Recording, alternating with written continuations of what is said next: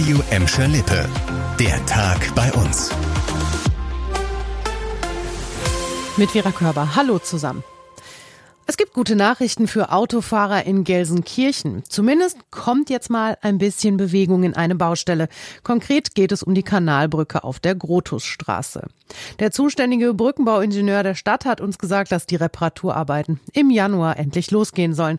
Leon Pollock mit den Hintergründen. Die Aufträge seien vor einigen Tagen an die entsprechenden Fachfirmen vergeben worden. Die Reparatur soll im Januar starten und ein bis zwei Monate dauern. Danach sollen Autofahrer wieder ganz normal normal über die Kanalbrücke auf der Grotusstraße fahren können.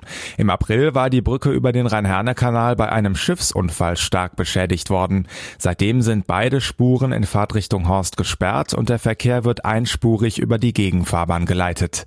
Anfang Oktober war dann auch noch ein leeres Tankschiff gegen die Brücke gestoßen. Der Zustand der Brücke hatte sich dadurch aber nicht weiter verschlechtert. In Bottrop müssen einige Leute im nächsten Jahr tiefer in die Tasche greifen. Bottropper Grundstückseigentümer müssen nämlich dann mehr Geld für den Winterdienst zahlen. Der Beitrag soll etwa um ein Drittel steigen. Das hat der Verwaltungsrat der Best jetzt beschlossen.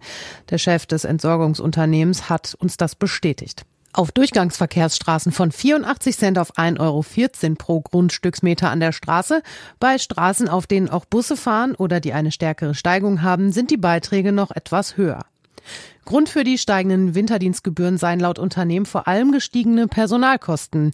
Der Best-Chef hat uns aber auch versichert, dass es absolut gesehen meist nur um einige Euro im Jahr gehe. Gleichzeitig bleiben die Kosten für die Straßenreinigung bei der Best im nächsten Jahr stabil.